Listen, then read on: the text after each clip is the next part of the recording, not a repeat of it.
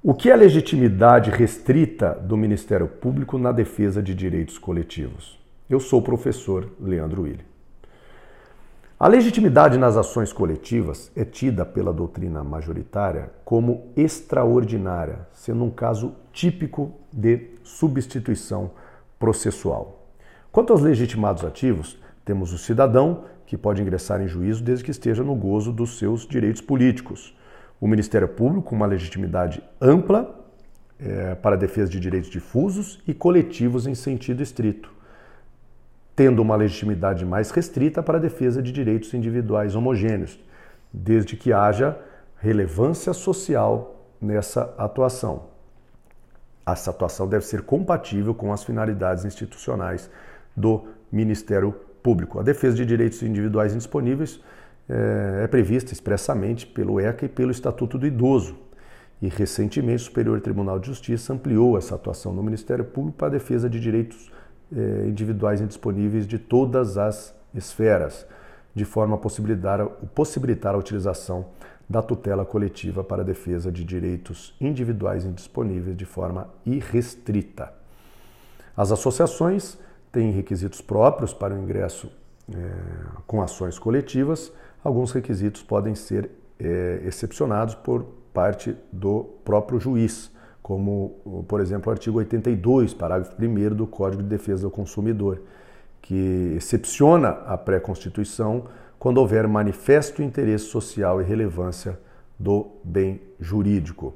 Quanto à Defensoria Pública, já temos pacificado no Supremo Tribunal Federal que há uma legitimidade para propor ação civil pública que visa promover a tutela judicial de direitos difusos e coletivos é, de que sejam titulares, em tese, pessoas necessitadas.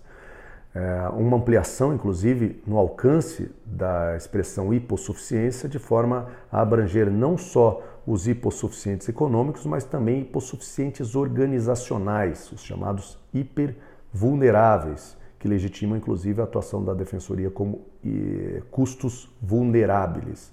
Esses hipervulneráveis seriam todos aqueles que se encontram numa situação é, de vulnerabilidade, crianças, idosos, os excluídos, os marginalizados. Algumas legitimidades em ações específicas, no mandado de segurança coletivo, o partido político é um dos legitimados e a perda da representação no Congresso Nacional não abrange essa legitimidade, ou seja, caso o partido político perca a sua representatividade no Congresso Nacional no, no, no decorrer do mandato de segurança coletivo, a legitimidade não é afetada e a ação de mandato de segurança coletivo eh, continua normalmente. No âmbito da ação de improbidade, a pessoa jurídica interessada pode ser tanto de direito público quanto de direito privado. A natureza jurídica dessa intervenção da, da, da pessoa jurídica de direito público lesada é, quanto a essa legitimidade, uns entendem se tratar de uma legitimidade híbrida, é, prevalecendo o entendimento de se tratar também de uma legitimidade extraordinária. E o que seria a legitimidade bifronte da pessoa jurídica de direito público? São as previsões do artigo 6, parágrafo 3 da ação popular e do artigo 17, parágrafo 3 da ação de improbidade administrativa, que permitem é, que a pessoa jurídica de direito público permaneça tanto no polo passivo quanto assuma o polo ativo juntamente com o autor da ação coletiva.